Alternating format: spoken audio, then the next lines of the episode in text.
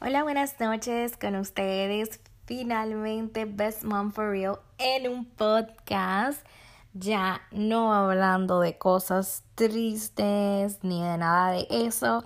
Hoy vamos a hacer un podcast muy importante de un tema que les va a gustar mucho, espero, y más que nada a las mamás que están embarazadas. Quiero comenzar este podcast agradecida por todo su apoyo y por todo su cariño y todos sus likes y todos sus sus consultas conmigo, conmigo, conmigo.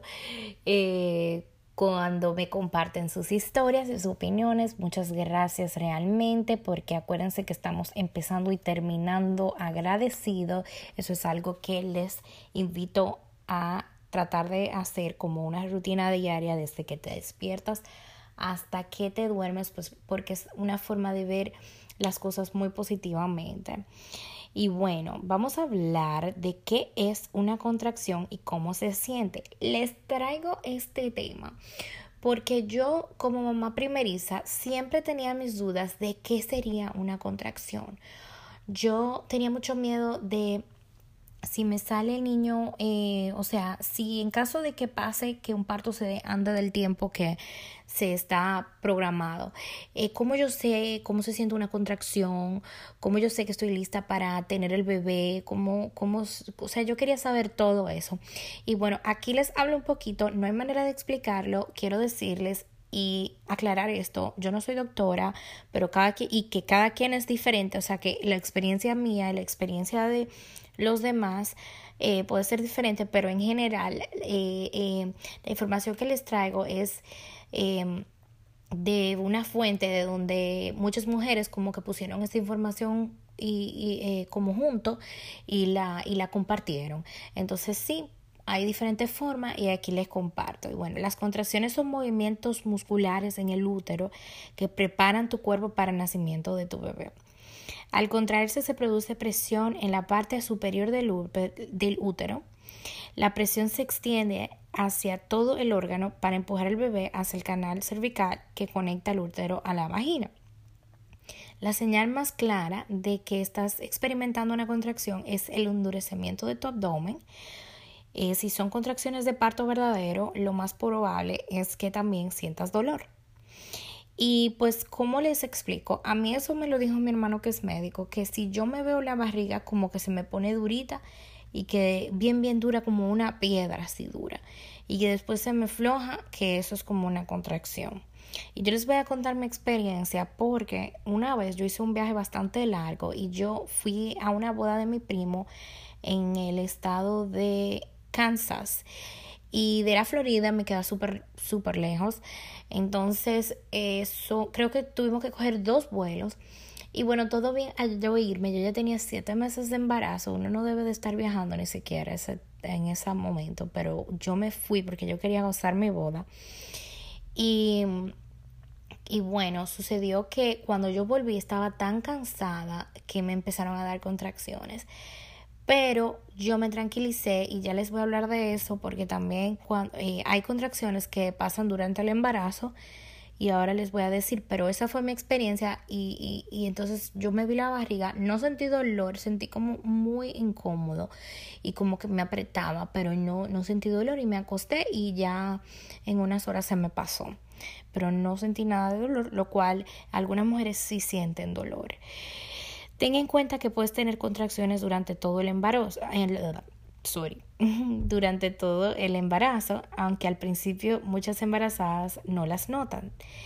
Alrededor de las seis semanas, cuando comienzan las contracciones uterinas, Braxton Hicks, esas son las contracciones que son contracciones de práctica o de eh, falso parto. ¿Cómo saber si mis contracciones son verdaderas o son simplemente Braxton Hicks?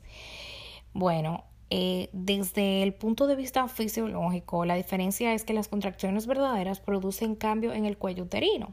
Por eso, cuando ya uno está en el hospital que va a tener el bebé o si lo tienes en tu casa, pero con un profesional, eh, como una dula, se llama aquí, una, una partera, eh, los doctores o la partera optan por hacer un examen de cuello uterino para verificar qué tipo de contracción es la que se está teniendo. Y bueno, lo que sucede cuando es una contracción real es que el cuello uterino se empieza a borrar o a dilatarse eh, y ahí entonces el parto verdadero eh, comienza. Déjenme explicarles que cuando ustedes van al hospital y tienen esas contracciones, em, le, las enfermeras van y la miden. Eso es un poco doloroso, quiero que sepan. Esa parte a mí no me gustó. Sé que a muchas mujeres, para ayudarles a que el cuello uterino se abran y dilaten más rápido, le hacen presión también. Y eso sí que es sumamente también doloroso. A mí, para mí fue muy incómodo y doloroso que me chequeen. Yo solo dilaté un centímetro y no pude, o sea, no logré, no, no duré toda una noche con contracciones, eh, no dolorosa, gracias a Dios, nunca me dolió, no sentí, sentía como el apretón, pero no sentía dolor en sí. Eh, pero sí, eh, es muy incómodo cada vez que te chequean porque parece que ya en ese momento para mí también el bebé estaba bajito pero no estaba como dilatando. Y bueno, esa fue mi experiencia pero sí sé que después que ya tú eh, tienes dilatación de 5 o 6 centímetros, es sumamente fácil llegar a los 10 centímetros o a los 9 centímetros, que es lo que se necesita para tener ya el parto, eh, el parto por eh, vaginal. Y bueno, contracciones de falso parto como Braxton Hicks, yo les voy a decir cómo se sienten más o menos. Y bueno, no sucede, lo primero es que no suceden a intervalos regulares, o sea, fluctúan, eh, tienen un patrón inconsistente. Lo primero que te dice el médico es que anotes las, las contracciones cuando estás en casa, que no has ido al hospital, porque obviamente ya después del hospital ya te la monitorean eh, con la maquinita. Te ponen como un tipo una maquinita que se le escucha el latido del bebé y ahí también monitorean la contracción. Pero las falsas, las Braxton Hicks, no son eh, regulares, no, no pasan cada cinco minutos o cada diez minutos, nada que ver. Eh, no aumentan en duración ni en intensidad, no se ponen más dolorosas. Es posible también que estas contracciones se, se desaparezcan al descansar o cambiar de posición, que fue lo que me sucedió a mí el día del viaje cuando llegué, llegué muy cansada y me puse a afanar también. Eh, me senté, no, me acosté tranquilita y ya se me pasaron. Eh, también pueden desaparecer al tomar suficiente agua, o sea que esto puede ser causa de una deshidratación, puede empezar a dar contracciones. Sumamente importante la hidratación mientras uno está embarazado. Bueno, siempre, pero cuando depende de una vida dentro de ti, tienes que cuidarte el triple, creo. Em, el dolor suele centrarse en la parte baja del abdomen, eh, no en la espalda, como ocurre con las contracciones verdaderas, que puede ser que uno sienta dolor en la espalda o en la parte baja de la espalda. Y bueno, las contracciones verdaderas eh, son, se caracterizan por que comienzan muy separadas, o sea, cada 15, 20 minutos pueden empezar. Después se hacen más frecuentes y consistentes. En la fase activa del parto vienen aproximadamente cada 5 minutos y duran entre 30 y 70 segundos cada una. El dolor aumenta en intensidad de forma constante. El dolor persiste aunque te muevas o te cambies de posición. El dolor de cada contracción suele empezar en la espalda y moverse hacia adelante cómo sientes las contracciones verdaderas. Eh, no todas las embarazadas sienten el dolor de las contracciones de la misma forma y este puede depender de la posición que se encuentra el bebé. Según estudios, dicen que las mamás cuyos bebés vienen en posición posterior, o sea, la espalda del bebé está apoyada contra la espalda de la mamá, eh, sienten un dolor muy intenso en la parte baja de la espalda. Para algunas mamás, el dolor de las contracciones es similar al de un cólico menstrual, aunque mucho más agudo. Sepan que yo no sentí dolor y sí sentía la contracción, pero no sentí dolor. O sea, dolor así que yo he visto partos y he, estado en partos así de sentir dolor toda la noche. Estuve con mi hermana toda una noche y una mañana completa en un parto. Vi el parto suceder y el dolor que ella estaba pasando no era, era una cosa que yo así yo me sentía sumamente mal por ella. Y eso que estaba sumamente eh, feliz yo porque iba a ver a mi, eh, a mi niñita nacer porque era una hembrita y yo era la madrina y todo y o sea sumamente feliz yo estaba pero sí yo sentía mucho mucho dolor por ella porque ella me apretaba la mano y yo decía Dios mío la pobrecita la pobrecita yo sentía mucho dolor por ella y, y bueno, quiero que sepan que para cada quien es diferente. Yo no sentí nada de dolor. Yo tenía ilusión con sentir dolor, pero no sentí nada de dolor.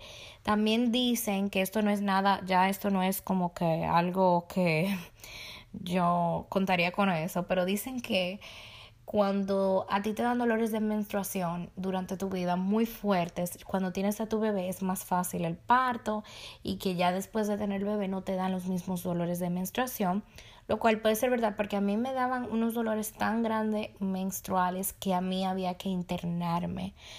Yo literalmente vomitaba del dolor, yo me retorcía, me pusieron pastillas sumamente fuertes para esos dolores porque me daba calambre, me daba dolor en la espalda y en el abdomen y se me revolvía el estómago, yo no podía comer muy pesado. Antes de tener el bebé, eh, siempre, no siempre en cada menstruación, pero en la mayoría, sí me daba bien mal. Y, y varias veces me internaron. Eh, me acuerdo cuando yo vivía en Santo Domingo, varias veces me llevaron cargada al hospital porque yo no podía moverme. Era un dolor así. Entonces, cuando, por eso me sorprendí mucho que cuando tuve eh, contracciones provocadas no me dolieron para nada porque a mí me inducieron. Entonces dicen también que cuando te inducen te duele también. Pero pues mucha gente dice muchas cosas y, y cada quien es diferente. Y sí, indiscutiblemente a mí yo fui una de esos casos en el cual en los cuales cuando después que tuve el niño no me dolía más, o sea, no me duele y no tengo dolor de menstruación. Sí siento dolor de espalda, pero no al punto de que necesito ni siquiera beberme una pastilla con un Tylenol estoy bien. Y sí sentí los mismos dolores, pero cuando me puse el el IUD en español se llaman no me el DIU le dicen el DIU. Me lo puse y sí me provocaba mucho dolor cuando menstruaba. O sea, mi, en mi periodo, una vez al mes, me daba un dolor horrible igual que antes. Y cuando me lo quité, pues ya se me, o sea, nunca más me ha vuelto a dar. Pero cada quien es diferente porque hay muchas mujeres que ni siquiera menstruan cuando tienen el, el, el DIU. O sea, que menstruan bien poquito y que no sienten nada. O sea, que eso depende de cada cuerpo. Y bueno, con esto les concluyo. Quiero dejarles saber que esta información toda está en Baby Center en español y que eh, hay mucha más información.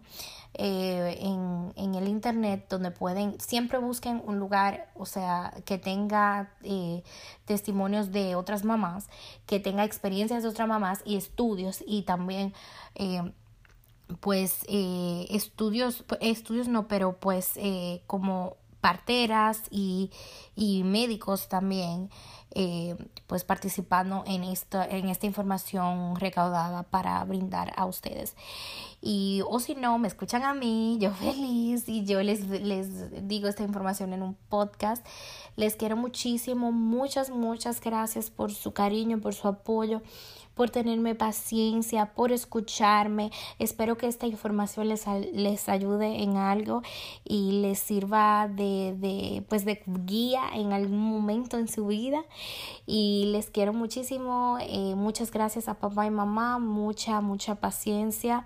Y a mis oyentes que no son papá y mamá, gracias por concientizarse, por ser parte de esta familia de mamis que tengo en Instagram. Me encanta eh, las mamás que han participado tanto en los memes, porque yo pongo memes más que nada de chiste y así, porque yo creo que la mamá tenemos que cogerlo ya y ver las cosas de un punto de vista, no como que me cambió la vida y ahora soy una esclava de este bebé, no como que, ok, todo esto vale la pena, vamos a verlo con humor, vamos a verlo en un buen sentido y, y, y, todo eso te cambia la perspectiva de la experiencia.